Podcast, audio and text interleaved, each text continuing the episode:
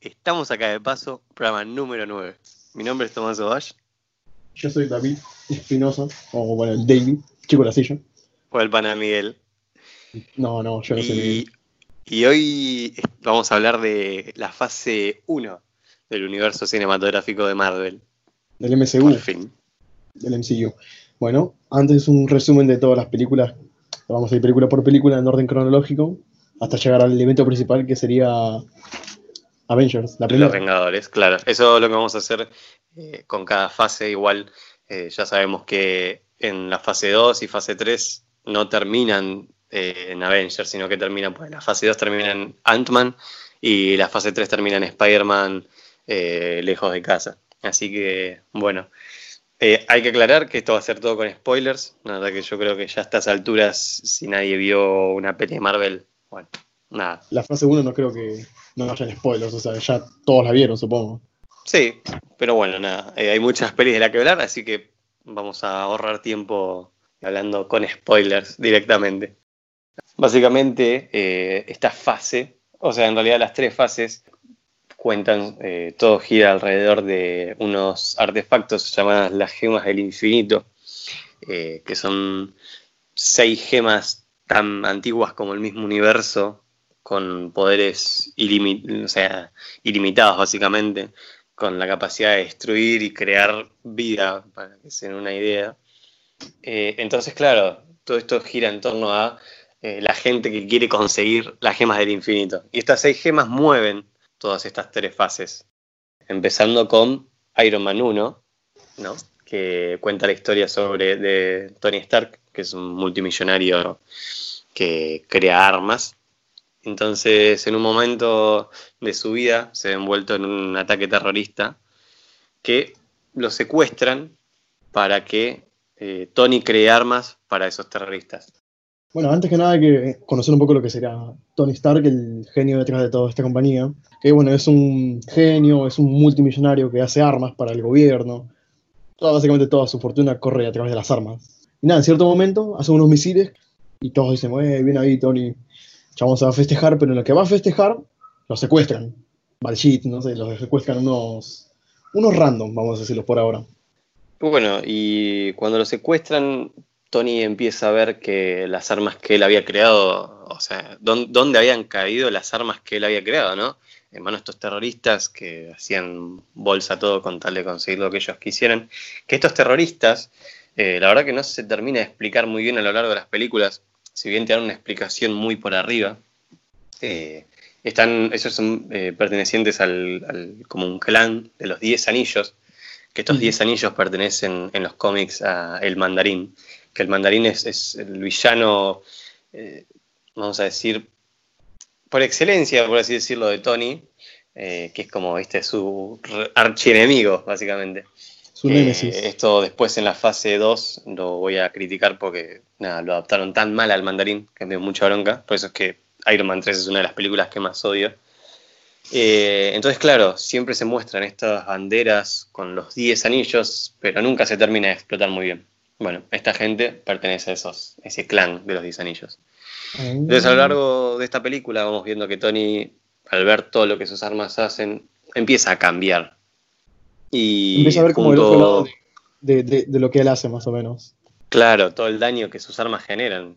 También, bueno, se la recomplica para escapar, o sea, podía hacer el mismo efecto con una bomba, una distracción y ya está. Pero el chabón, aparte no sé cómo no se dan cuenta que el, el tipo está haciendo una rearmadura en su garaje, básicamente, en la vuelta de la esquina. Ya, Aparte tienen cámaras todo y no vieron Tienen cámaras, tienen, o sea, tienen guardias, pueden decir, pueden ir, y- porque por lo que veo, pasó unos cuantos meses, unos tres meses ahí encerrado. Claro, hizo una bocha de tiempo y nunca sospecharon nada de Iron Man. A ver, siendo Tony Stark, que el chabón te hace un arma con un palito y una piedra, como que hubiesen puesto un poco de seguridad. Un poco, solamente un poco. Con eso ya bastaba. Nada, Tony Stark se encuentra con un tipo también en la cárcel, bueno, en esa prisión que no sé, no, no, no sé tampoco muy bien su origen. Pero el chabón lo conoce a Tony. La cosa es que le ayuda para hacer un traje, hacer también el arc, el, el reactor ese que tiene en el pecho Tony. Lo que pasa es que cuando a Tony lo van a secuestrar, le explota una granada adelante. Entonces se le meten unos fragmentos de metralla en el pecho y el Mm. prisionero con el que se encuentra en esta cueva le hace como una especie de. eh, Un como corazón de objeto, claro, como un- una especie de cosa que hace el corazón, que también evita que esos fragmentos de metralla se le vayan al corazón, y eso, por eso es que Tony no muere, básicamente. Eh, y después de eso, Tony crea el famoso reactor ARC, que es ese, esa bola de luz que tiene en el pecho, que es lo que hace, que es como una especie de, de maquinita para que los fragmentos de metralla no se le metan en el corazón, pero más avanzada, ¿viste? como más profesional. el 2.0, bueno, 3.0. Nada, hacen un traje que funciona con este reactor, que los terroristas no sospechan nada de todo esto. Hace el primer prototipo de Iron Man, el Mark I. Y nada, este traje es invencible, camina, o sea, le tiran, le pegan altos tiros, intentan atacar en, bueno, en combate cuerpo a cuerpo, pero nada, es un titán. Algo que, que me gusta mucho de esta escena es que cuando ya Tony y el otro prisionero preparan todo para escapar, eh, Tony se mete en el traje y es como una escena, yo casi diría de terror, porque entran todos los soldados, está toda la cueva oscura y de golpe se le prenden las luces a... a- la- o sea, se prende el reactor la cueva. y empieza a matarlos a todos. Que quiero decir que esta fase, la primera fase, antes de ser de Marvel Studios, eh, o sea, de la compañía, eh, estaba distribuida eh, por otra, de otra compañía. Entonces era un poco más oscura esta fase. Se daban el lujo de matar a la gente tranquilamente. Un poco, vamos a ver lo que es lo siguiente. Y vamos a ver. Bueno, Tony escapa, el tipo este que lo curó. Dice, Tony, sigue sin mí. Fue el viejo que te entrenó. Nada, le hizo el traje y dijo, no, espera Tony, quiero esto, quiero morir. Bueno, Tony lo va a recordar y es como, él muere, se podría decir, por el fruto de Tony, porque muere por sus armas, por lo que hace tipo. Nada, muere, Tony es rescatado. Bueno, igual acá eh, el tipo que no me acuerdo el nombre tiene una frase que va a cambiar al personaje totalmente en las próximas películas, que es que le dice, no desaproveches tu vida, le dice. Eh, entonces, claro, ahí a Tony le hace un clic y es lo que yo creo que termina de decir, bueno, ¿sabes qué? Voy a hacer las cosas bien, voy a dejar de fabricar armas y me voy a dedicar a hacer otras cosas. Que a lo largo de la película vemos que Tony, bueno, nada, crea una armadura mejor, eh, crea la famosa armadura de Iron Man, que esa es la que va a llevar de acá en adelante. Bueno, va a ayudar a la humanidad, pero no sé en qué, o sea, en qué va a ir la compañía, porque si pasara a hacer armas, aparte después de todo esto, después de que ya no quería hacer más armas, todos se le echan al cuello, nadie quería, se puede decir, nadie quería estar en su compañía, perdieron el, cua- el 40% de sus acciones y todas estas mierdas, y Tony, en un intento para levantar todo esto, hizo el Mark II con un nuevo reactor ARC mejorado, o sea, sí, mejorado, y el arco, bueno, lo tira. Al final Tony se enfrenta con un calvo, que bueno, siempre un calvo malvado tiene que haber en cada película. Y pasamos a... Hulk. Espera, espera, espera, espera. Antes, la escena post La iniciativa Vengadores, que aparece Nick Fury. Guiño, guiño. Ya, ahí viene el primer indicio de algo más grande. Viene el increíble Hulk. Una cosa que yo no banco a Hulk para nada, no me vi su película. Perdón. ¿Estás jodiendo? Sí, no me vi película. No, ¿No te no, me- no me, bancas a Hulk? no me banco al antiguo Hulk, no al nuevo Hulk. De Ah, ahora sí no. el de Edward No. Norton. Ajá, me, me gusta más el de Mark, el Mark Ruffalo, pero no me gusta, o sea, si parte no me gusta de otro actor, no me gusta tampoco mucho Hulk en solitario. Yo la verdad que tengo para decir un par de cosas de Hulk eh, y voy a, a decir ahora, voy a, voy a hacer un- una queja. Eh, para mí Hulk es el personaje peor adaptado en el universo de Marvel. Eh, yo no puedo creer el maltrato que le dieron a este personaje. No porque, a ver, soy fanático de Hulk, pero es increíble la mierda que hicieron con este personaje. Este Hulk acá del 2008 creo que era, es el mismo del, hasta el final de Endgame, ¿no? Claro, eh, pero lo que pasa es así, eh, los derechos de Hulk lo tienen Universal, entonces claro, no es que pueden hacer 40 películas de Hulk, por eso es que solo hay una y listo. Ah, hijos de... Entonces claro, ellos hicieron una cosa, que es eh, contar su historia a través de Thor Ragnarok, Infinity War y Endgame, que para mí, a ver, hicieron lo que pudieron, pero podrían haberlo hecho mejor. ¿Qué querés que te diga? Y también tengo que decir que el Hulk de Incredible Hulk es... de Hulk, ¿en serio? Hulk. Eh, para mí es la mejor versión de Hulk y la versión más cómic de Hulk. Esta bestia que es puro músculo, o sea, es, es, eh, músculo por todos lados y rompe todo y no se preocupa por la gente. O sea, sí, capaz salva a la gente a lo último, pero es Hulk, o sea, es una bestia Es que solo Hulk, o romper sea, Hulk, lo que se le cruce. lo único que tiene Hulk por salvar gente es, bueno, quebrar. O sea, destruye Hulk. Hay que aclarar que David eh, no quiso ver esta película, porque está negado de ver la película de Hulk. Yo le dije que es buena, no es la mejor, pero es buena. Eh, Incredible Hulk nos cuenta la historia de, mm, de Bruce Banner, que a diferencia de, la, película anterior, que no es del UCM, acá eh, evita contar el origen, te lo cuenta a modo de, en la intro, viste, de bueno, mirá, le pasó esto y gracias a un error se transformó en Hulk. Eh, pero para el que no conoce, Bruce Banner es un científico que cuando, gracias a un accidente, a la exposición gamma se termina transformando en increíble Hulk cada vez que se enoja.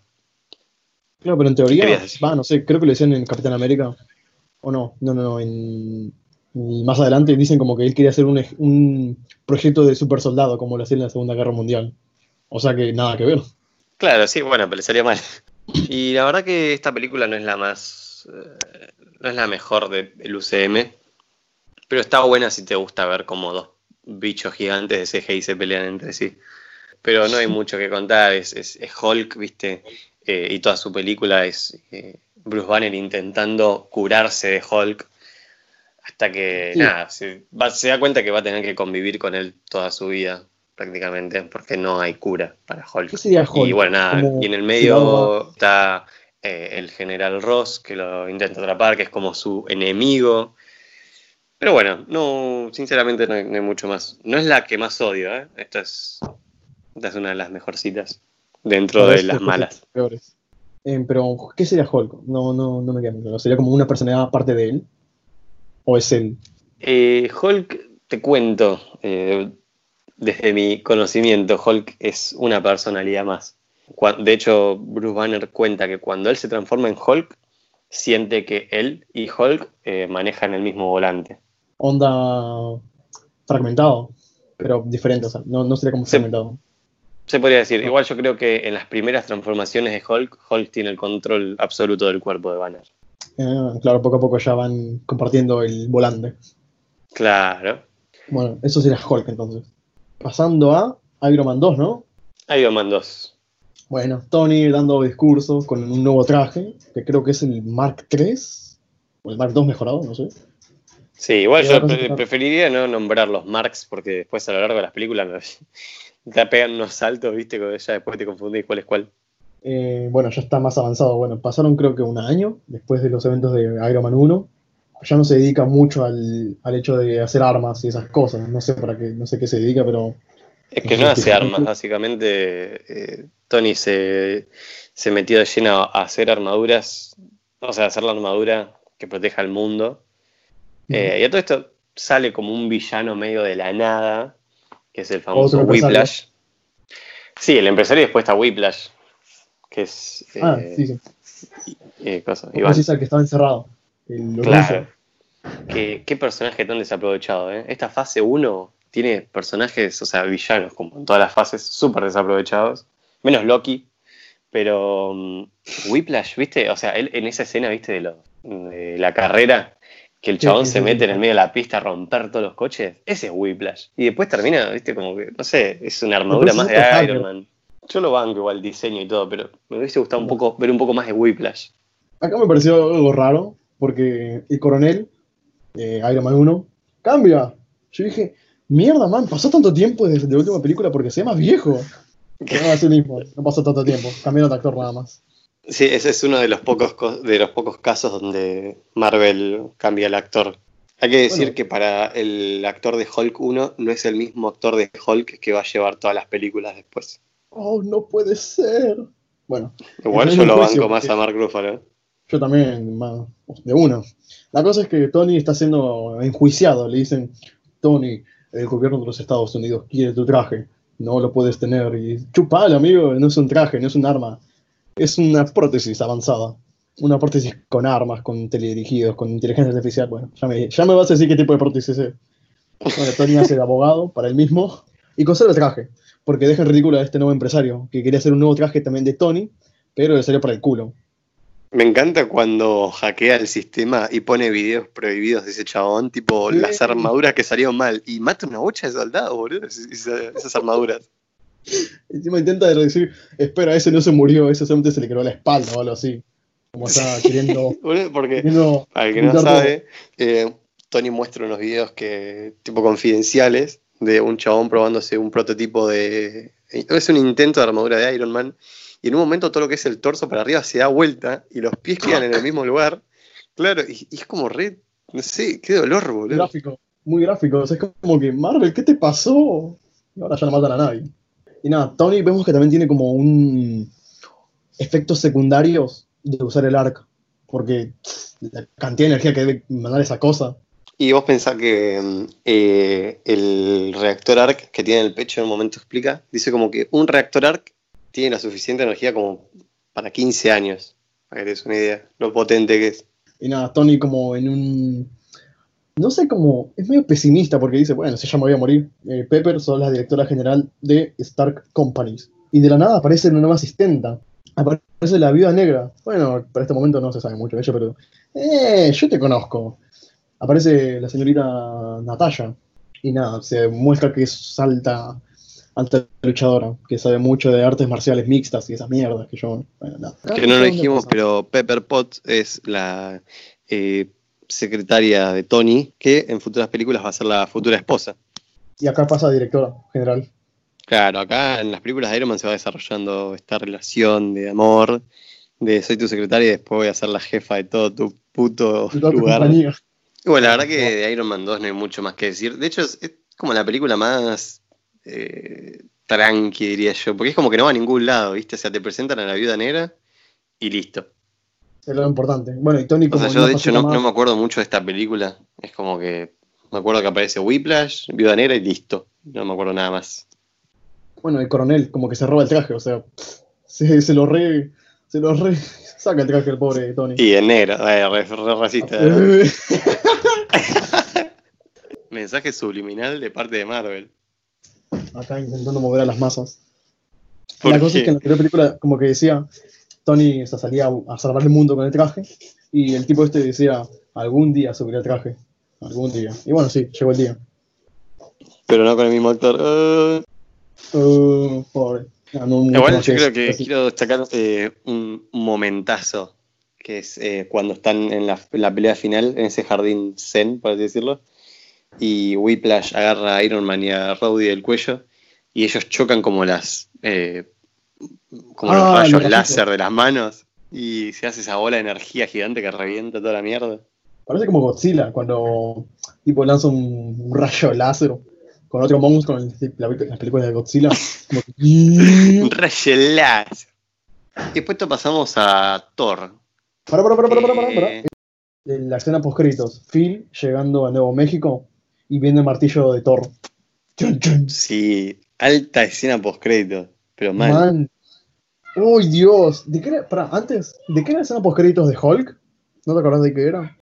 Eh, no, la escena postcrédito de Hulk era el coronel eh, Thunderbolt Ross, que está ahí en el bar, y de golpe llega Iron Man y le empieza a contar un par de cosas. Pero nada más, no es muy guau como la de Iron Man 2, que está el puto martillo de Thor ahí clavado en la tierra. No quiero parecer muy fanboy, pero a mí, la, o sea, Thor mi, o sea, de mis vengadores favoritos. Thor y el Doctor Turbio, el Doctor Strange. Nada, dato, dataxo curioso. Bueno, pasamos a Thor. Thor, uff, esta saga. Yo diría que Pasamos de cosas. Muy humanas, o sea, muy de cosas de humanos a una mitología nórdica. Hay que decir que para este año eh, Marvel Studios no tenía tanto presupuesto como ahora. Entonces, claro, era una película muy cara para ellos eh, hacer todo por CGI, eh, todo en Asgard. Entonces, claro, por eso es que se decidió llevar a Thor al planeta Tierra, a Midgard, Sí, como a dirían veces ellos. se nota un poquito el CGI. A veces sí, como, como que ves mm, algunas apariciones cuando usan el Bifrost o cuando van al planeta de los gigantes. Y sí, bueno, se, se comprende, ¿no? Pero para la época supongo que debía haber sido un boom. La película empieza con eh, Odín contando la historia de los nueve reinos, de cómo habían, desde la Tierra habían gigantes de hielo que nos aterrorizaban, pero llegaron los, los asgardianos a liberarnos. Y bueno, la guerra siguió, siguió y siguió y siguió, y Odín ganó, pero perdió un ojo. Vemos que después de esta historia se la cuenta a sus hijos, sus dos hijos, Thor y Loki. Y dicen, algún día yo también seré un gran rey como tú, padre. Y Loki le dice, tranquilo, hermano. Hay que decir que, para que no conozca, Thor es el dios del trueno de la mitología nórdica, que acá en Marvel, bueno, existe. Eh, Claro, existe. Entonces, nos cuentan la historia de cómo Thor es desterrado de, de Asgard ah, y lo manda Odín a la Tierra para ver si puede volver a ser digno de portar su martillo, el Mjolnir. Claro, pero Entonces, la verdad que esta es una película bastante me, porque... no, no- no es algo muy, muy sobresaliente, pero eh, está bueno. Porque Thor está Ah. básicamente... eh, Claro, también hay que aclarar que en estas fases, ojo, eh, son buenísimas las películas, pero al ser películas todas de origen, es como que va un poco lento. Y Sí. entonces nos tienen que presentar a los personajes, presentar al universo en el que están, ver cómo se van a eh, conectar todo con todo. Entonces, viste, es como que va un poco lento. De hecho, la, la película de Thor, eh, así resumida, es Thor pierde los poderes, cae en la tierra, conoce a Jane Foster, su amor. Eh, Thor se vuelve a ser digno, pasajero. pelea contra el villano, listo, fin. Claro, hay unos detalles, algunos capaz que no podemos dejar pasar. Hay algunos personajes que es como el, este que es Eric Selvig, que aparece en la película, que aparece. Después Sí. también tiene importancia en Avengers. Por eso hay un par de detalles. Y nada. La cosa es que Thor no es digno del martillo. En la coronación se le va un poco la temperatura y dice: La puta madre, quiero matar a todos. Y Odín le baja los zumos. Y dice: Pará, calmate, no sos el rey, ¿me entendés? Un rey debe estar preparado para la guerra, pero nunca querer iniciar uno. Al final, bueno. Sí, es la, frase que también tira en Thor, en Thor Ragnarok. Que Thor le dice como eh, un, un rey nunca tiene que buscar la guerra. Y Hela le dice, pero siempre tiene que estar lista para ello. ¡Epa! Ya tengo ganas, ya Esa, tengo ganas. Ya vamos a llegar, ya vamos a llegar. Bueno, seguí, seguí. Hay algunos puntos a destacar. Que, bueno, Loki, el hermano de Thor, es eh, adoptado porque es mitad gigante. Y, eh, ¿qué pasa? Thor le dice, cuidado con hablar mal de mi hermano Loki. Será un loco y todo, pero sigue siendo mi hermano y es un gran asgardiano. Dice, mató a 80 personas, es adoptado. Le dice así. y también en esta película nos presentan a Hawkeye, Ah, sí, sí. al dios Pero- Hawkeye. ¿El qué? El dios Hawkeye.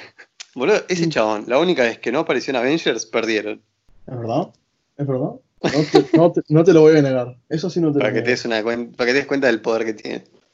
Es ciego, Bagan es ciego. Un par de detalles más que decir de Thor. Mm, No, el amor que tiene acá no, no, no trasciende, que yo sepa. ¿No? No, es, es como muy mm, forzado, porque encima después en Thor, o sea, cuando se grabó Thor 2, eh, la Mm. actriz que hace Jane Foster renuncia y ahora va a volver para la cuarta película de Thor, entonces es medio un ¿Estás quilombo. y- Sí, medio una mierda. Se que- queda ahí, existe. Su amor existe solamente. Nada, Claro, está ahí, dando vuelta. a De hecho, en las, en futuras películas se hace mención a Jane Foster, pero no le dan mucha bola. Yo lo, yo lo con Valkyria. Se muestra cómo es Loki, que es muy manipulador, que es un hermano, un doble cara, básicamente. Al final eh, parece que va a morir, pero vive. Eso va a pasar en casi, no sé, unas cuantas veces más en, el universo cinematográfico de, eh, en el universo cinemat- cinematográfico de Marvel, que parece que muere, pero no. Parece que muere, pero no. Nada, al final Loki no Sí, muere. eso Es no me gusta mucho. Mm, Pero bueno, después dan un paro al tipo en. Yo creo que no hay personas que estén viendo esto que no hayan visto ya, no sé, Infinity War. O Sí, pero por las dudas ya aclaramos que esto es todo con spoilers. Creo que no lo aclaramos al principio, pero bueno, supongo que ya sabrán que es todo con spoilers. La cosa es que en la escena post créditos aparece, aparece Eric Selvig viendo el Triceratops, el Tesseracto, y con Loki atrás. Y decís, ¿está poseído por Loki? ¿O no está poseído por Loki? Porque es muy, uy, amigo. Se viene, se viene. Y después esto pasamos a mm, la hermosa película del Capitán América 1, El primer Vengador. Yo tengo que decir me da risa porque que es que- si nos ponemos en orden eh, cronológico, por así decirlo, el primero es Thor porque tiene 1500 años. Sí, pero después, pero no, no lo contratan los de los de Shield. Porque más o menos en la casi al final le dicen, o sea, viene la armadura, Thor tiene martillo, se transforma en Thor, mata la armadura esta de ra- lanzarrayos láser, y le dice, señor Thor, y dice, sí, sí, sí, cuenten con mi ayuda, nada, yo me voy a la mierda. Así de una. Bueno, y Capitán América, quiero decir que eh, de la fase 1, obviamente sacando a Avengers, es eh, mi película favorita. Yo también te tengo que decir. De hecho, para mí, la trilogía de Capitán América es la mejor trilogía de todas. Es hermosa, son todas geniales. Igual algo que no me cabe mucho es que Marvel, o sea, en los Vengadores tenés a un dios. Tenés a Tony, que tiene alta tecnología, que es como 15 años avanzada a su tiempo. Tenés después, no sé, a Capitana Marvel. Tenés a Hulk, que es un titán. Después veo, no sé, a Ojo de Halcón, a la Vida Negra y a Capitán América. A Capitán América no tanto, pero Capitán América dentro de esos tres es como más fuerte. Pero es, es como que, man, ¿por qué? Yo los banco y todo, pero no sé. Imagínate meterte en medio de un dios. Es un dios. o sea, yo igual, yo, o sea, no, no, o sea, voy a sacar mi lado fanático. Pero también lo veo como cualquiera puede ser un vengador. Hasta nosotros que somos re pichis, ¿entendés? Podemos ir y. ¿Entendés? Cualquiera puede ser un vengador ahí de Twitter ahí mandando hate. Ja, eres malo. Comunismo malo. Capitalismo bueno. Y bueno. Y esta película lo que me gusta es que se ambienta en la Segunda Guerra Mundial. Muy oscuro todo cuenta- esto. ¿Cómo? Muy oscuro todo esto. O sea, se nota que no era de Disney. No, es demasiado oscuro. Se hacen muchísimas menciones a, a los nazis. De hecho, aparece un, un mini. Hay un Hitler medio choto, pero aparece. Ay. Eh, y nos cuenta un poco la historia de Steve Rogers, que es un, un tipito, vamos a decir un tipito de, Un de, Bru- de Brooklyn. Eh, de Brooklyn, ¿no? O de Queens era, no, de Brooklyn. Que Bueno, la cosa es que lo que quería era entrar, alistarse en el ejército como sea. Pero dado a su físico, porque el, el, el chaboncito es, mide creo que 1,50, es Un flaquito palo. como un palo, es asmático, o sea, tiene todo, todos los vicios. Es como el señor Burns, pero joven. Tipo antes. Y nada, se quiere estar y le dicen, flaco, te estoy salvando la vida al decirte que no vas a entregar la guerra. Bueno, al ejército. Es que ese es el Capitán América, ¿no? Es como, es muy leal, es muy... No sé, o sea, el chabón siendo flaquito y todo se le para lo que tenga adelante. Sí, eso también, bueno, tiene que ver con el suero que, o sea, por qué es elegido. Porque yo decía, ¿por qué eligen a este pelotudo y no, no sé, a alguien más capacitado o a alguien más experimentado, no sé, a un veterano, esas cosas? Pero, o sea, lo eligen porque el suero este que le dan, como que, o sea, hace más grande su, sus cualidades. Si vos sos malo, te va a hacer mucho más malo. Si sos leal y bueno, te va a hacer mucho más leal y bueno. Entonces, claro, eh, medio que entra de ilegal porque un médico, o sea, un científico loco, lo ve al chabón que quiere entrar como sea, entonces le dice, ¿sabes qué? Venite. Y claro, cuando lo lleva al ejército, el coronel lo mira como diciendo, ¿qué, qué mierda me trajiste? O sea, la guerra se gana con gente fuerte, ¿no? Con ese flaquito que no puede hacer ni una flexión de brazos. Entonces el científico loco lo que él ve es una fortaleza y una valentía, Steve, que dice, ¿sabes qué? Va y le dice, yo, mira, tengo este proyecto, el proyecto del super soldado, le dice. Si vos querés, te podés, podés venir y puede salir mal, pero si sale bien, vas a hacer todo lo que vos querés ser. O sea, vas a ser súper grande, vas a ser fuerte, vas a poder eh, ser un soldado, que es lo que quiere Steve. Y claro, pero hacen como pruebas de todo esto, quién está más capacitado. Lo meten a entrenamientos, dicen, ¿quién puede bajar esa bandera? El chabón agarra los Oh, esa escena es buenísima, boludo. ¿Cómo Es como se que le cerró el orto a todos. Mal, y se va así todo tranquilo y todo pancho ahí en el, en el camión En el con. autito. Con Peggy Carter. Y bueno, también me gustó esa parte cuando tira la granada. Imagínate si la granada fuera de verdad. A ver quién, a ver quién la atrapa. ¡Pum! Ahí ya no tengo más película. Revienta el loco, boludo. A ver, ¿quién es más boludo ahí? ¿Quién no entra al proyecto Super Soldado? Tira la granada y explota de verdad. O sea, para No. era más boludo nada más. Porque para los que no vieron la película, eh, hay una escena en concreto que es como que demuestra lo que es el Capitán América, ¿no? Que tiran una granada de mentira y salen todos corriendo, pero Steve se tira arriba de la granada y se hace bolito tipo, córranse, córranse, y se tira y se queda. Y bueno, y explota la granada y termina la peli. No, te que no. Listo, ya no tenemos más capi. Termina Capitán América. Lo vamos. Ah, que también tengo que decir que también aparece Bucky. Y yo dije, yo, bueno, yo esta película la vi cuando salió en el cine, pero no me acordaba de nada. Y dije, ¡eh! Yo te conozco. Y vi que era Bucky y lo confirmé después en la wiki. Y Pero bueno, eh, algo que quiero decir es que, bueno, en esta película también, obviamente, porque en todas las películas tiene un interés amoroso, que es Peggy Carter, que ya lo dijimos. Y bueno, nada, eh, después que Steve se hace este experimento, sale bien y queda bien. mamadísimo este chabón ahora. Y en, cinco, en cinco minutos nos muestran todas las habilidades que tiene, que es super fuerza, super agilidad, super velocidad, ¿y qué más? Y nada, Y- super reflejos. Un encanto, un encanto por defecto, supongo. No sé. La cosa es que cuando ya terminan de hacer el experimento este super soldado, aparece un nazi de la nada así y dice Nine y explota todo. Yo digo- yo- y yo digo, con la seguridad que tiene esa vieja, ¿cómo, cómo entra un chabón así, un random? Porque Claro. supongo que va a entrar acompañado. Pero ¿quién mierda lo dejó entrar ahí? A mí me mata cuando el nazi empieza a dispararle a todos y cuando sale sale la vieja con la ametralladora y, trrr, y lo caga a tiro. Sí, aparte, en una parte cuando el nazi comienza a subir las escaleras, y tipo Peggy Carter, boludo, pegale un tiro, pegale un tiro, boludo, no le dio Sí. una, estaba cerca. Es un nazi contra 400 chabones, boludo. Pero me, me da risa porque le dispara a la vieja y la vieja empieza a disparar al techo de la nada. Sí, ahí, trrr. Lo. Caísima la vieja. Rip, final, bueno, el señora. nazi, el Nine, escapa, y, bueno, Steve Rogers lo persigue con sus habilidades de mamadísimo. ¿Cómo corre ese hijo de puta, boludo? Mal, me encanta. Va saltando de taxi en taxi. O sea, aparece de la nada, es como que se adapta a su cuerpo, como en Avatar. ¿Viste? Cuando... Claro, aparte me encanta porque se va mirando los pies y no está acostumbrado. De hecho, eh, no puede frenar y se termina comiendo una vidriera, ¿viste? Sí, boludo. No voltea más el chabón.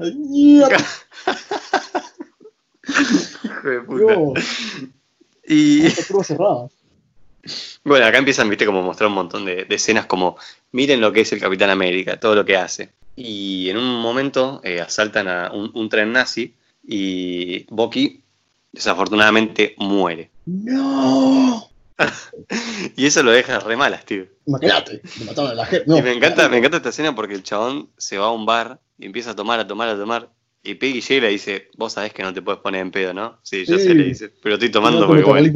Y después, esto no sé, se me hace raro porque usan a, a- Bueno, se podría decir, adaptando la época, usan a Capitán América como influencer, como youtuber, boludo. Es que sí, porque él es el que ayuda a, a ganar la guerra contra los nazis. Claro, pero haciendo como propaganda de América sí, nazis no, algo así. O sea, lo usan para bailes, lo usan para dar publicidad. Le ponen unos trajes más horribles. Sea, son como colores muy chillones. Eso me gusta. Que si te lo a pensar es el mismo traje que en los cómics, pero bueno. Bueno, pero estamos en las películas.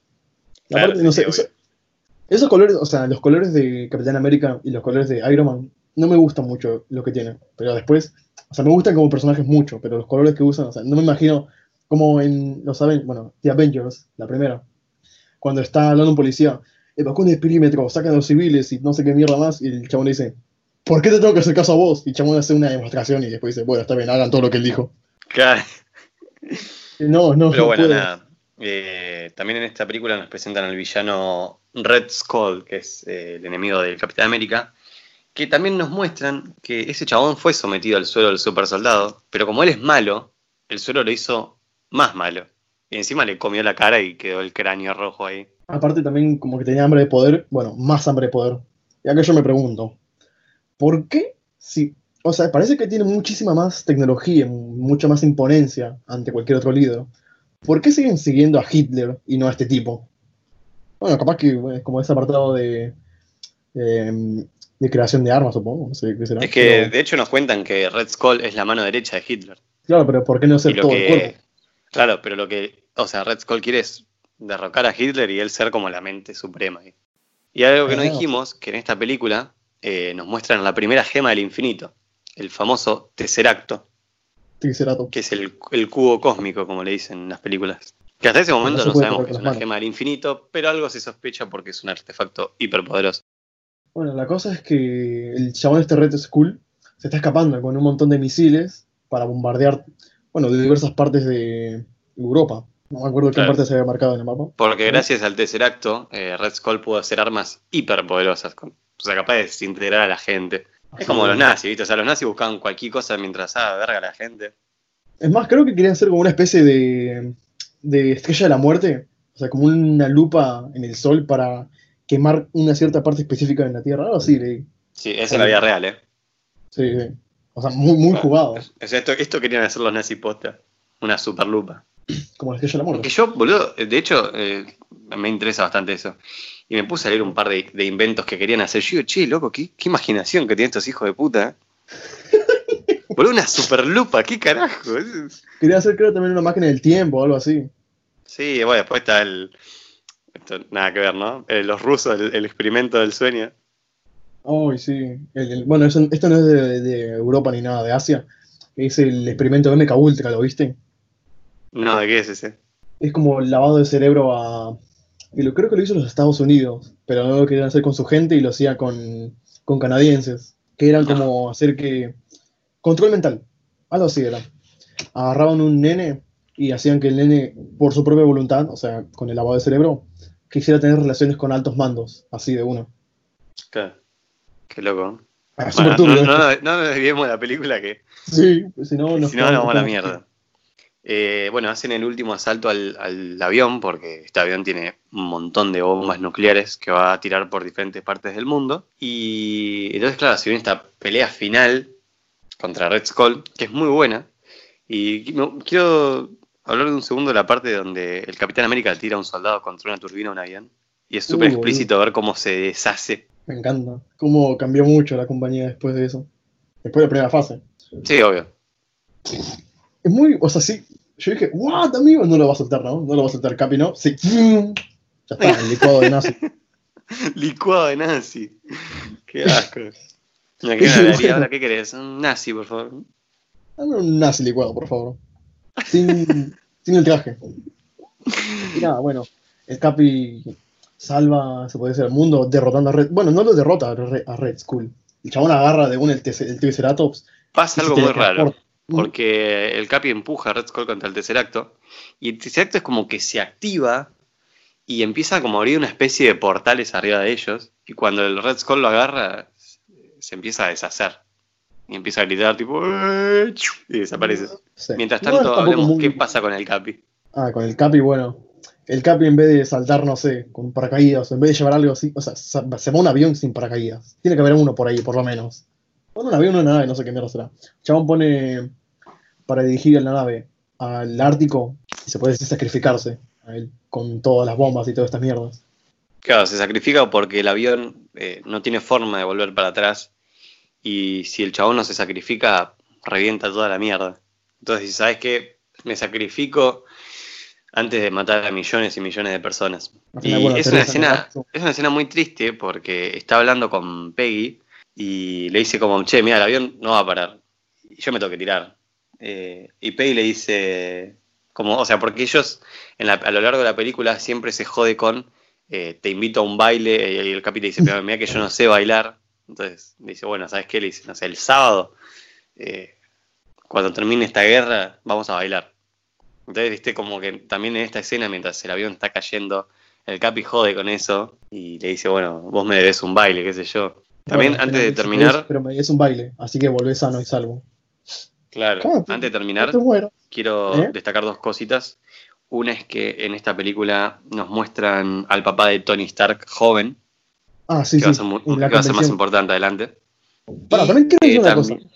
Sí, Quiero decir una cosa. Antes, ¿por qué si, o sea, no se supone que el señor Stark se dedicaba más que nada a las armas y todo eso? O sea, el papá de Howard Stark hacía, bueno, acá hacía muchas más cosas. O solamente Tony hacía armas. no, Tony hacía armas. El papá, de- o sea, el papá de, de Tony era como una especie de ingeniero, el chabón creaba cosas. O sea, vos de hecho, en la película en un momento, el papá de Tony crea como una especie de auto que flota, güey. Sí, y digo yo, ¿por qué si en esa época ya tienen casi autos voladores? Ahora no tiene nada de eso. Es como que retrocedimos, compañeros. Es que vos pensás que son cosas que solo los Stark podían hacer por su gran cerebro. ¿Por qué? Te explico. De eh, Howard Stark, el papá de Tony, en un momento dice, este auto volador serviría, pero la tecnología que tenemos ahora la verdad que es una mierda y no tengo cómo hacerlo. Y después Tony, en Iron Man 2, esto no lo dijimos, crea un nuevo elemento, que es este reactor súper poderoso. Pero solo Tony puede hacerlo. De hecho, Obadiah, que es el villano de la primera película de Iron Man, eh, pone un montón de científicos a intentar replicar el reactor de Iron Man. Y le dice, pero la concha de la lora, Iron Man hizo este reactor de mierda. Pero la concha de la Dora. Re Argentina el pelado, ¿no? O sea, dice, Iron Man hizo este reactor en una cueva y ustedes no pueden hacerlo con- en un laboratorio lleno de cosas. Entonces es como que son eh, cosas que solo los Stark pueden hacer, por así decirlo. Pues son súper genios. Cosa de ellos, cosa de familia. Tal cual, o sea, es algo. Vos pensás que ese reactor solo puede alimentar un traje que necesitas un montón de energía. Sí, lo vi, lo vi. Porque decían como que eso. No, no sé. ¿Cómo vas a alimentar ese traje con una pira, no sé, doble A? Imposible. Claro. Ah, bueno, tenés el arca. Eh, al final, ¿qué más querés destacar del, del final de Iron Y bueno, nada, y que también nos muestran ese icónico, ese, ese icónico escudo hecho de un metal llamado Ah, Vibranium. sí, sí, sí. Que lo usa para sostener, creo que su invento, no sé qué estaba haciendo. Y- Sí, y sí, no, no, pero digo, ya volví a Capitán América. ¿eh?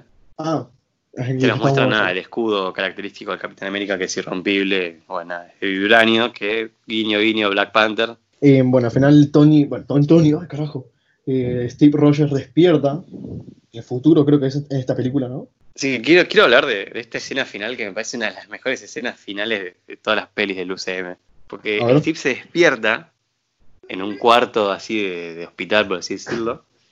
Todo, viste, bueno, nada, escuchando la radio. Sí, como que el chabón sospecha algo.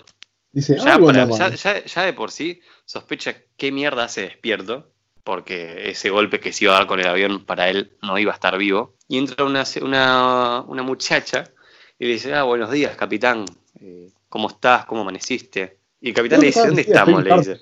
La chica esa. ¿no? Estaba como vestida de Peggy Carter, ¿no? Algo así. No, como la chica de la época. Y le dice como, ¿dónde estamos? Le dice Capitán América. Y la mina le se queda y le dice, ¿cómo dónde estamos? Le dice, acá, en esta fecha, en la fecha, no me acuerdo bien cuál era. Le dice, no, de verdad, le dice, ¿dónde estamos? Le dice, ese partido que están pasando por la radio. Yo estuve ahí, le dice.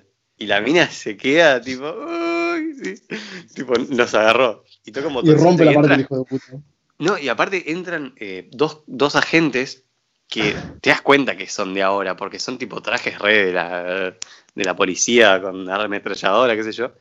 Y Steve se que re queda, ¿viste? Entonces ro- rompe la pared, atraviesa, los caga a palo a todos y, y sale a la realidad. Y ahí te das cuenta, eh, porque se- en un momento sale corriendo por las calles principales de Nueva York y, y se cruza con Nick Fury. Y Nick Fury le dice, estuviste dormido por casi 70 años en el hielo, le dice. Y acá... Y ve, eh, ve toda la tecnología, boludo, la ciudad.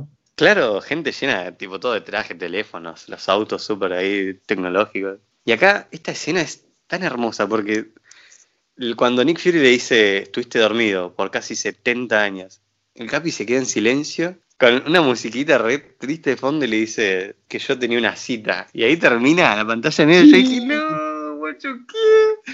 Es re Ay. triste, man. Y aparte, después- no sé, la música, todo, todo el acompañamiento de la escena es hermosa. Y ya, bueno, ya levantando el hype de tiempos inmemorables. Por fin se estrena Avengers. Que, qué película tan linda, diría yo. Tu. ¿Listo? Sí, sí, listo, listo. Si no, nos viene copyright. A ver, ¿cómo empezamos la película?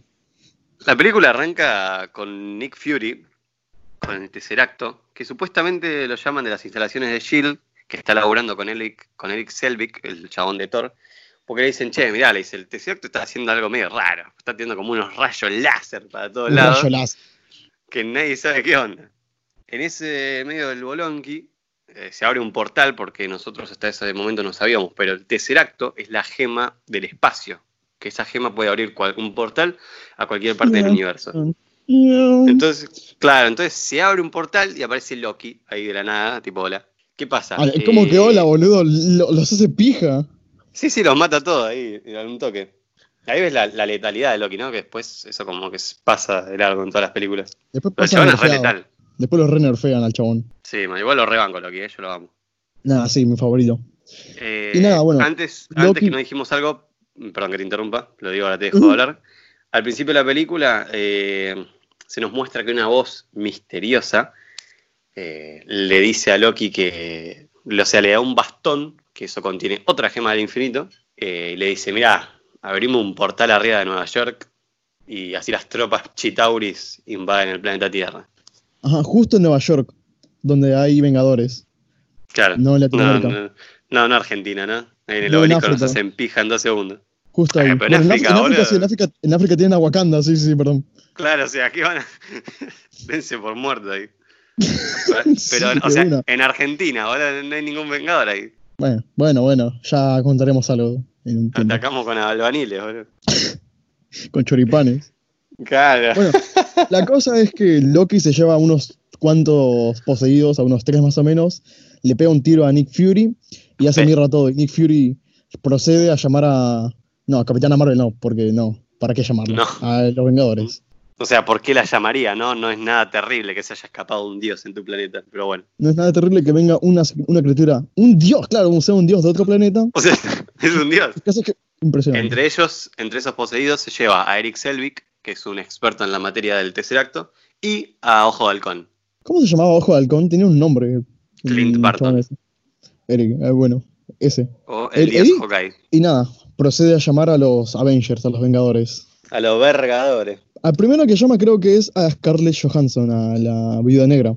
La están torturando y dicen, ¿dónde está el nene? No te voy a decir una mierda. ¿Dónde está Kylo Ren? No, tampoco. Pum, le pegan y llama, hace una llamada y le dice, es que me está dando lo que quiero. Pero no es al revés, no es al revés, no, y pam, le hace mierda. O sea, es la viuda negra. Una, una, una capa. Proceden a llamar a, si no me equivoco, a Bruce Banner, ¿no? No, mandan a la viuda negra a, a buscar a Banner. Le dicen, Claro. bueno, vos mirá, vos que sos mujer, re machista, ¿no? Pero bueno. No era de Disney todavía. Entonces llaman a Banner con la provocación de la viuda negra. Mandan una nena, también como cebo, y le dice, tenemos algo que, que tenemos, te tenemos que pedir ayuda. Y que me van a pedir ayuda, pero desde una jaula no te vamos a encerrar. Y al final así, bueno, termina, o sea, le dice, "¿Qué- cu- ¿cuántos trajiste para combatir contra mí? A ninguno, solamente está por nosotros dos. Y nada, estaba todo rodeado, al final como que casi casi que lo encierran, porque Banner tiene una- un temperamento muy, muy elevado. A mí esta película me gusta cómo a Banner, o sea, cómo tratan a Banner, que siempre tienen miedo, ¿viste? Y es como, bueno, mira, acá hicimos una jaula para vos en caso de que te transformes, o tenemos planes para bajarte en caso que aparezca Hulk y rompa todo. Y después, bueno, llaman a Tony Stark, que el chabón ya tiene un, un edificio gigante, la- el edificio Stark, está con Pepper, está, está lo más chill, lo más tranquilo, y viene, si no me equivoco, Phil, y le dice, Tony, te necesitamos. Se viene algo turbio, y nada, le dice Tony, sí, sí, déjalo por ahí que yo más tarde lo leo. Bueno, cuestión que Nick Fury recluta a casi todos los Vengadores y logran capturar a Loki en el momento. Entonces, claro, aparece Thor diciéndole, mira, yo a Loki me lo voy a llevar. Y al tercer acto también. Pero lo que pasa es que Thor. cuando... Uh. La aparición de Thor es genial. Lo que pasa es que cuando Thor llega para buscar a Loki, se encuentra con que no tiene el tercer acto. Porque Eric Selvig está haciendo unas cosas misteriosas con el tercer acto mientras tanto Está que es esa cosa, claro, que esa cosa es intentar abrir un portal en Nueva York, así las hordas de los Chitauris bajan a conquistar todo, básicamente. todo Latinoamérica. Y nada, entonces Thor llega de la manera más espectacular posible, lo amo, eh, al avión donde está Loki, lo hace mierda, se lo lleva. Y acá, bueno, yo me pongo a pensar un poco porque Thor, con la visión de Heimdall, podría haber, le podría haber preguntado, mira, decime dónde está el Tesseracto, que es tan peligroso como Loki, pero es más difícil de encontrar seguramente. Y después, no, decime, decime dónde está el Tesseracto y decime dónde está Loki, ambos. Y yo voy primero a buscar uno y después al otro. No sé, hay ideas locas. Claro, sí, porque Heimdall no es que, bueno, eh, no tiene problema, no es que necesita mucha energía para ver, o sea, el chabón puede ver en cualquier lado. O sea, no bueno. hay señal. Donde está el Tesseracto Claro. no llega mi señal. Para los que no saben, Heimdall es el, el guardián del Bifrost, que es el... Sería como el puente a todos lados en Asgard. Entonces le dice, no, yo no tengo el, el Triceratops. Dice, la puta madre. Y bueno, se viene una pelea entre Vengadores. Que bueno, no sé cómo. No sé cómo es que el Capi se piensa enfrentar a Thor, porque Thor es un dios y él es solamente un hombre mamado. Pero nada, el Capi tiene escudo a su lado que le sacó el culo. El culo de Ahí te América. das cuenta lo que es el Capitán América, ¿no? Que no importa el enemigo que tenga delante, el chabón se le va a, plan- le va a plantar la cara. y- o sea, sabiendo que es más débil y todo, el chabón no le importa, va a pelear hasta el final. Y eso se ve mucho más adelante en una escena que en la tercera fase voy a, a remarcar porque es increíble. Para, ¿no te parece como que tal vez. Nada, se puede hacer spoiler. Bueno, esto es un spoiler acá. Lo que se viene es un spoiler, así que si, quiere si lo quiere adelantar, adelántelo. La cosa es que para mí, el Capi, se me ocurrió así, que el Capi puede levantar el martillo, porque como le dieron ese suero que magnifica sus cualidades que ya tenía antes, por ejemplo, si antes era bueno, ahora es muy bueno, es como que puede ser digno, porque es muy bueno, o sea, como que es muy digno, si era digno, es muy digno. No sé, esa idea se me vino a la cabeza. No, no tiene sentido porque en la era Ultron el Cap intenta levantar el martillo y no puede. O sea, lo mueve, no lo levanta. Claro, pero mostraba como indicios ya. Claro, eh, igual después eso te da, te da- eso más adelante te da una explicación de lo que yo creo que por qué el Capi pudo levantarlo ahora y no antes. Pero bueno, eso cuando lleguemos a la tercera fase. Bueno, entonces, ¿en qué estábamos? Y nada, que Loki no tiene el Tesseracto, el Tesseracto. Lo encierran, lo dejan en una jaula que si intenta escapar se va a ir a la mierda, porque a pesar de ser un dios, parece que tiene muchas debilidades. O sea, es un dios, pero un dios ahí a medias. Es un dios todo lo que vos quieras, pero eh, eso no quiere decir que porque el hecho de que sea un dios puede atravesar pared y todo lo que él quiera. A ver, su, sus poderes es hacer ilusiones, o sea, es un, un hechicero, es todo lo que quiera, pero no sé, no tiene una Es fuerza de. Hulk, ponele. Nada, entonces él sabe que no puede salir de ahí por métodos, o sea, romperlos así de una. Así que procede a, para mí, sembrar cesaña en los Vengadores. Comienza como a decirle, che, mira, y si estos son malos, y si los de Shield son malos, y si te están ocultando cosas, y mira si no, no, no volvés a recuperar a Ojo de Halcón. Che, para mí que esto te está Claro, les empieza a llenar la cabeza a todos. Y lo consigue, y lo A mí me encanta, me encanta la escena cuando eh, está hablando con Nick Fury y Sí. le dice, ah, porque esta jaula en la que me encierran es para alguien más fuerte que yo, ¿no? Alguien más grande. Y se escucha por los Ah. parlantes que le está hablando a, a Banner y Banner está tipo la cancha de tu madre. Igual, si lo encerraban a Loki con Banner ahí, creo que ya sabría quién salga ganando, obviamente. Tanta ilusión, tanta ilusión, pero te hace pija de un solo golpe. Bueno, la cosa es que todos empiezan a tener incertidumbres. Eh, Banner y Tony descubren que quieren el tercer acto para hacer armas, cosa que Tony no aprueba, cosa que Banner tampoco, porque son como muy pacifistas ahora. Y no quieren que hagan armas. Pensaron que era va a ser energía para ayudar al mundo, pero no para que se destruyan entre ellos. El Capi encuentra cosas de Hydra, que no sé, creo se explicará después, supongo. Claro, se dan cuenta de que quieren hacer armas. Y acá también una escena muy buena, que es cuando ya están todos los Vengadores hablando. Eh, le dice, así que Shield quiere dar- hacer armas con el tercer acto, bla, bla, bla. Y dice Nick Fury como, a ver, nosotros hacemos armas por culpa de él. Y señala a Thor. Y Ah. Thor le dice, ¿qué? ¿Mía? Dice como. Y le, ahí cuenta, tipo, hace un año en la Tierra, dice, sufrí un ataque, eh, un ataque extraterrestre y nos dimos cuenta que además de no estar solos, nuestras armas en comparación a las de ellos no hacen nada. Entonces dice, a ver, hay que hacer armas más potentes por las dudas que venga algo peor. Y que va a venir. Bueno, acá yo vi un video, perdón, le doy créditos al respectivo chabón del video, Danny Dub, creo que se llama.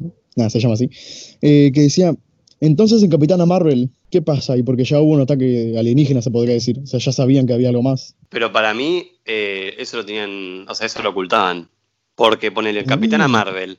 O sea, fue allá arriba, en el medio del desierto, y no vio nada de nada, creo yo. En cambio, en Thor salió en todos lados las noticias. Cayó el chabón este, el, el destructor en el medio de un un pueblo, a hacer poronga todo. Que Thor también fue en un desierto. Nada, para mí que puede ser un pequeño error o puede ser que Obviamente puede ser un guion, los un, error. no- como no eran malos, como no eran malos, capaz que no se percataron y dijeron, bueno, capaz que todos allá en el espacio son chidos, ¿no? La pija. Estaba Thanos dando vueltas, así que. Y nada, entonces pasamos a eh, el ataque de Ojo de Halcón. Pasamos al ataque donde Hawkeye rastrea el helicarrier de Shield, donde están todos, eh, están ahí todos hablando, qué sé yo, y se empieza un ataque zarpado, que eso desencadena en que Banner se transforme en Hulk y empiece a romper todo. Y Con lo cual una- desemboca. ¿Cómo? Nada, nada, que, que acá vemos también como Ojo de Halcón tiene una flecha para cada situación. Tiene una flecha pendrive, tiene una flecha explosiva, tiene una flecha de, de soga, tiene una flecha para todo. Sí, sí. Una flecha consolador. más- ¿Te imaginas? Ahí se le tiran el culo a sus enemigos. Ajá. Mal chiste. Morían de placer, y Y, nada, Una vez que Hulk aparece y empieza a pelear contra Thor, me encanta cuando Thor le tira el martillo a Hulk y Hulk intenta levantar el Mjolnir y no puede. Obviamente, pues, indigno. no es digno. Me imagino si lo intentase romper como Hela, ¿qué, qué hubiese pasado? ¿Podría? I don't know. No, obviamente que no, porque Hulk no es tan poderoso como Hela. O sea, vos pensás que el poder de Hela viene de Asgard. Ah. Bueno, eso lo veremos en las próximas películas, supongo. Bueno, ve, mira, acá, hay, acá viene mi primera queja. Porque yo, eh, para, yo tengo la teoría de que. Bueno, no tengo la teoría. Para mí, Marvel No Studios le dio un trato horrible a Hulk. Entonces, eh, Hulk en los cómics, por si no sabías, tiene una habilidad que es cuanto más se enoja, más grande y más poderoso se hace Hulk. O sea, en su fase más poderosa, Hulk pudo destruir la- un planeta así, súper tranquilo. Sí, me habías contado algo de eso. Y nada, bueno, pero imagínate si fuese así, se solucionaría todo más fácil. Supongo que es como una faceta que, o bueno, algo que eliminaron para no romper tanto el mundo, o sea, no romper tanto el universo que tiene ya acá. Sí, pero me hubiese gustado que le metan por lo menos la habilidad de ser más fuerte cada vez que se enoja. Pero bueno, le, lo tratan tan mal que yo la verdad no puedo creer. Apareció casi nada, así que supongo que eso ya es un simple castigo. Me lo digo. Pero bueno, pasemos por favor, porque si no me, me enojo. Y nada, se hace mierda todo, intentan solucionar el problema que tienen en la hélice, bueno, en una turbina. Lo solucionan y se dan cuenta que ya están abriendo un portal en New York. Creo que en la Torre Stark, ¿no?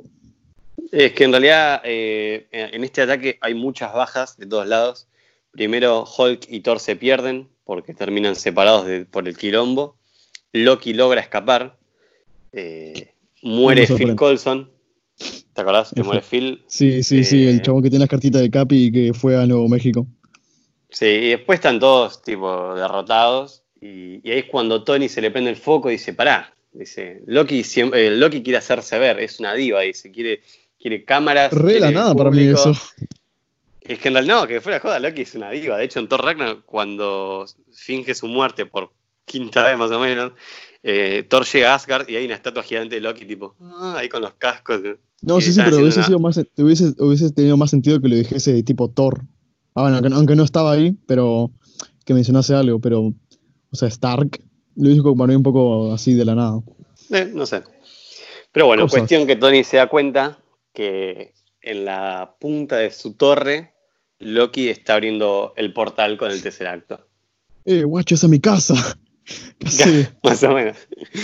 Y ahí cuando se pudre todo y todos los Vengadores se arman, porque se pudrió la, y se van a todos a la batalla final.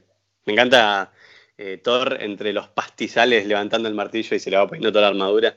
Sí, yo lo rebanco. Y, y cuando Hulk, favorito. y cuando Hulk cae en el galpón, que está el viejo ahí, le dice, ¿sos un extraterrestre? Le dice, ¿qué? Le Claro, dice, está todo "Un hecho mierda, el chaval extraterrestre". está ahí, está ahí retranqui entre los escombros. Claro, porque No, Hulk final- cae del, del helicargel y cae como en una especie de galpón gigante. Y nada, después empieza una pelea como de cuánto, 26 minutos, que es. No se ocupa mucho y no, no hay mucho que decir. La cosa es que ojalá tiene una banda de flechas, se reúnen todos en un círculo, se ve to- a todos. No, a todos- pará, hay, hay una bocha de escenas para destacar en la batalla final. El plano secuencia ese que, que en ningún momento corta de Iron Man llevando por toda la ciudad mostrándote todo el quilombo. Cuando lo persigue ese gusano gigante. No, sí, o mismo cuando cae y pone, no sé, le dispara el escudo del Capi y el Capi mueve el escudo para matar a todos los Chitauri. ¿Se Eh, imaginas que no le avisaba y lo mataba sin querer al Capi? No, Chau, Capi. re traidor aparte, ¿no? O ponerle, mientras Hulk y Thor pelean arriba de esa especie de nave viviente, que después caen y Hulk le mete una piña a Thor ahí de la nada. Ay, bueno, con un poquito de rencor por no haber levantado del martillo, supongo. Sí, yo también lo hubiese pegado. También, por Bueno, ahí también- me gusta la escena cuando están ahí todos reunidos y llega Hulk y viene este gusano gigante y le dice el capi, eh, profesor, le dice, creo que es momento de que se empiece a enojar. Y Banner la mira y le dice, ese es mi secreto, capitán, siempre estoy enojado. Le mete una piña al bicho ese y lo da vuelta, ese poronga. O cuando apenas, a ver, o a- cuando Hulk mata a este gusano, que aparecen todos en ronda cargando sus armas, Hawkeye sacando las flechas, eh, Sí, Hulk esa parte, gritando. esa parte me encanta. Esa sí me Ah, gusta. Momentazo, amigo, ¿eh? el clímax, todos juntos, por fin, en la primera fase, en el fin de la primera fase. Ese es como el espectáculo Sí. principal. Y encima los Chitauri mirando todo de los, de los edificios gritando tipo, ¿qué? Dio vuelta uno de estos bichos. al papá. Bueno, más igual, no sé por qué se sorprendieron. Pero bueno, la cosa es que siguen peleando, peleando, peleando. Aquí una cosa que me gustaría destacar que no dije antes es como que se muestra un poquito de tensión también entre eh, el Capi y Tony. Como que tienen sus claras diferencias. Y o sea, sí, muestran como, como que ya indicios de una guerra civil, quizás, no sé. guiño, guiño. Codo, codo. Bueno, pará, de hecho hay una frase que después lo voy a decir más adelante. Porque algo que tiene la- las tres fases de Marvel es una creación de universo increíble, como todo está conectado con todo. Y se dicen cosas en las primeras películas que después se dicen en las últimas. Y es como, ah, mirá qué hijos de puta, tienen ya toda planeada. Y acá cuando están en el helicargue de Shield discutiendo, el Capi le tira, viste, como diciendo, vos no sos capaz de tirarte sobre el alambre y que todos pasen por encima tuyo, le dice. Y Yo como- cortaría ese alambre. Sí, viste, y cosas así. Y. Y después Tony le dice: Lo único que te hace especial a vos es vino de una botella, ¿entendés? Y cosas así. Eso después más adelante voy a decir. Y nada, que queda muy Y, piola. ah, también está el que le dice, sí, muy valiente con esa armadura, pero sin ella, dime qué eres. Filántropo, millonario, guapo. No sé, le dice un montón de cosas. y Ya sabes el meme, ¿no? Sí, sí, le dice Playboy, millonario, filántropo. y están todos mirando como. Y cuando, antes, cuando van a la pelea final, eh, que Tony empieza a hablar con Loki, que le dice, yo tengo tropas. Y, y Tony le dice, tenemos un Hulk. Tenemos un Hulk. Eh, la parte en la que Hulk hace mierda a Loki que le dice, ¡ya basta! ¿No ves que eres una criatura inferior a mí? Debería pam, pam, pam, de una, la pija. Aparte- Quedó O sea que- traumatizado. Sí, sí, tal cual. Quedó, aparte, en el piso, tipo. eh, ahí. pensando, reflexionando. ¿Me acaba de vencer un Hulk? No, te venció Bruce Banner, ¿te imaginas? Pero aparte, me- no sé, la, la reacción de Loki, viste, ya basta, criatura estúpida, yo soy un dios, y la agarra y la- lo tira para todos lados. Ay, lo, lo rebanco también a Loki y a Thor. Ah, perdón, a Hulk. Y acá en el medio de la pelea en Nueva York, como ven que no paran de salir, ¿qué hace el, el gobierno? Que siempre están tan lindos ellos. Bueno, vamos a mandar una bomba nuclear a Nueva York y que se cierre el portal y todo, ¿no? Más Ay. fácil. Cuando ¿qué mandan la bomba nuclear, eh, Iron Man en un movimiento muy rápido agarra el misil y lo que va a hacer es meterlo el misil por el portal y tirárselo a la nave Chitauri de donde vienen todos estos bichos. ¿Cómo sabe que ve una nave ahí? ¿Quién lo sabe? Capaz que fue de pura suerte, capaz que simplemente quería desviar el misil. Y se ve la nave, bueno, eh, bingo, si no, no. Nada, aparte de bombardear Nueva York es como, es la capital del mundo. Muy apresurado, encima ni, ni siquiera lo piensan esos hijos de puta. Nada, para mí muy apresurado eso y capaz que un poco forzado. Sí, qué sé yo. Igual lo que quería decir es que capaz Tony lo que quería hacer es solo desviar el misil, pero como vio la nave dijo, ya fue, toma para vos. Qué bien, premios dobles. Y encima es una escena tan linda porque el chabón se mete y, y justo llama a Pepper como para despedirse, tipo, che, mira, si no vuelvo, sabe que te amo. Y va con el misil, logra pasar el portal y, y no sé si viste que como que la nave obviamente se queda como sin energía, porque está en el espacio, no está acostumbrada a esa nave, ese traje para estar en el espacio. Ah, Lo sí. único que queda, lo único que ve Tony es la fotito de Pepper y ahí se corta toda la energía. Y Pepper, bueno, ni empieza- siquiera contesta la llamada.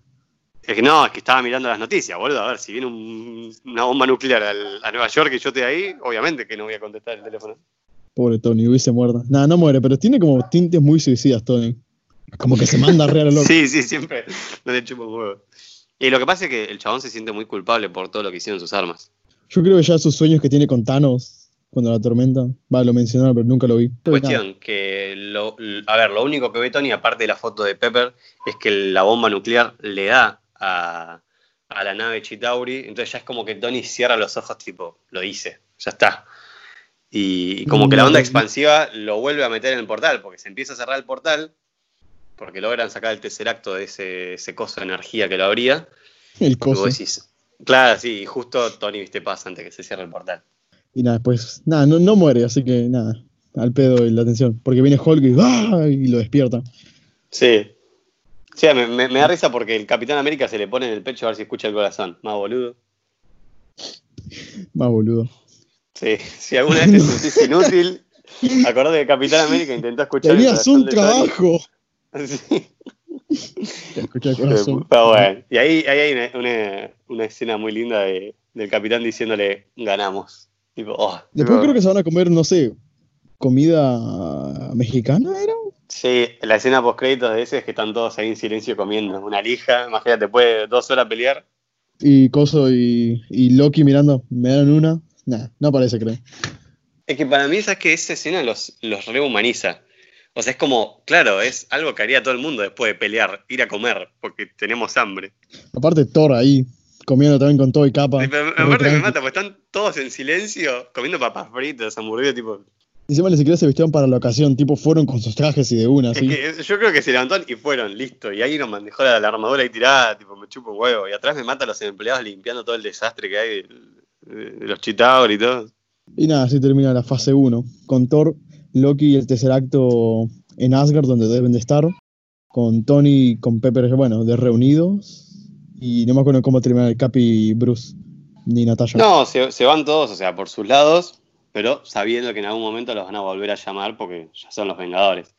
Aparte que después de esta película se hacen conocidos, por así decirlo, y ya para el mundo simbolizan como esperanza, ¿viste? Hay un montón de grafitis, eh, No, hay un montón de gente haciéndose, claro, haciendo un montón de gente haciéndose tatuajes, tipo gracias, Vengadores, qué sé yo. Y esta, esta pelea en Nueva York va a significar mucho para el futuro de Marvel Studios. O, de- o sea, el universo de Marvel. Así que bueno. Y quiero mencionar la última escena post créditos, que es increíble, porque se escucha como alguien hablar y vemos este ser que le da el bastón a Loki y entonces le dice, señor, mira que falló, le dice, pero la Tierra es más peligrosa de lo que pensábamos. Es casi como un suicidio eh, ir, ¿no? O sea, algo así. Sí. Dice como cortejar a la muerte.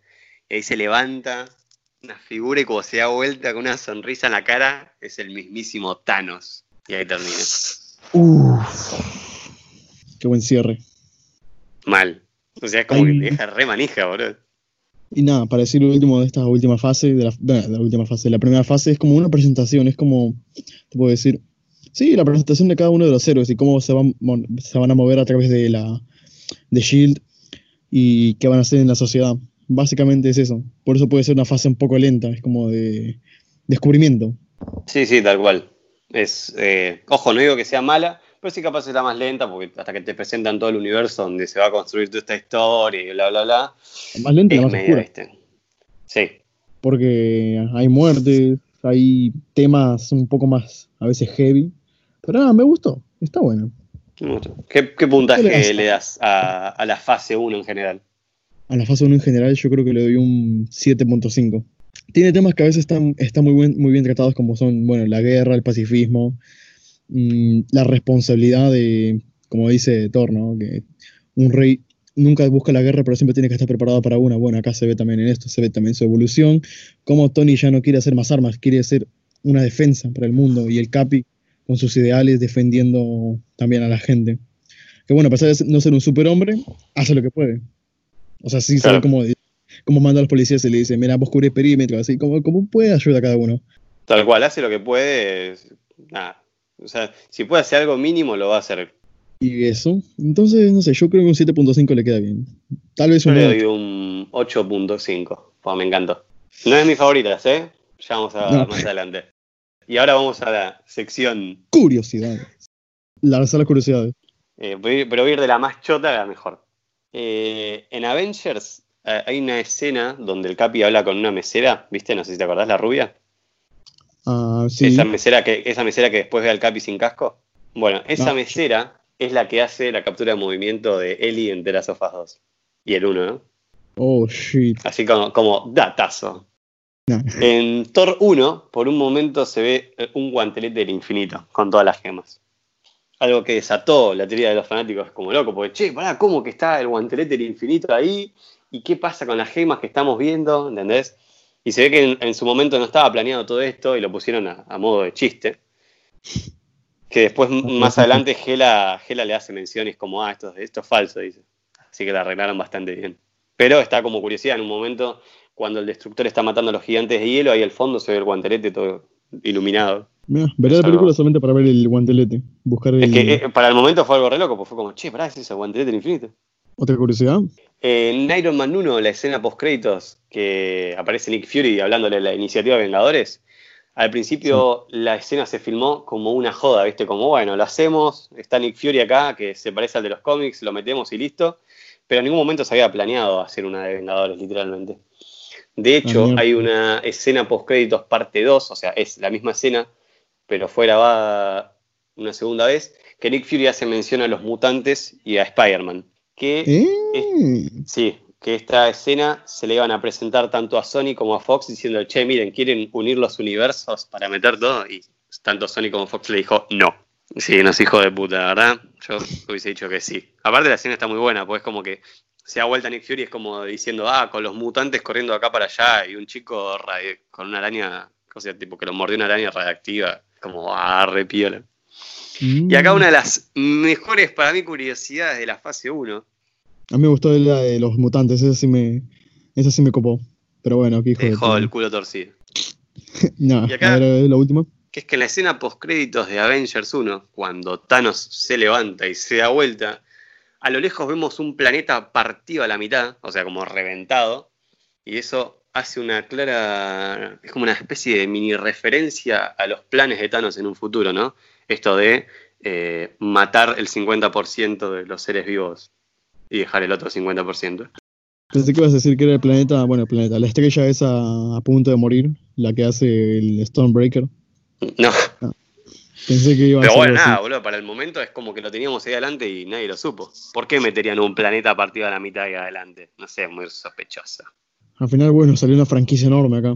¿Cuántas películas? ¿Casi 23? 24, si no me confundo. Mira, me encanta. Me gustó la fase 1. A mí sí me gustó. No, no, o sea, iba con expectativas casi nulas, o sea, no sabía nada, yo no veía casi nada de Marvel. De hecho, solamente me vi la fase 1, un- Capi y, el, y Thor, pero las vi cuando era chiquito, y los Vengadores también. Así que no me acordaba casi de nada.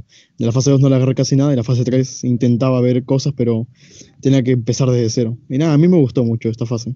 ¿A vos también? Sí, a mí me encantó, la verdad que soy fanático de Marvel, igual cuando tengo que ser crítico lo soy. Pero viste, es como que ya ver a Capitán América o a, Ro- a Rocket Raccoon o a Hulk y es como, ah, ya está, ya se hace feliz. ¿Te parece si vamos finalizando por acá? Me parece perfecto. ¿Dónde te encontramos, David? En ninguna parte, pero tenemos un Instagram nuevo. Yeah, Sí, bueno. a mí, ahí me encuentran como Tomás Sauvaje en Instagram. Y por fin, el podcast tiene Instagram, que lo encuentran como acá de paso en Instagram. Porque Twitter, la verdad, eh, no, gracias.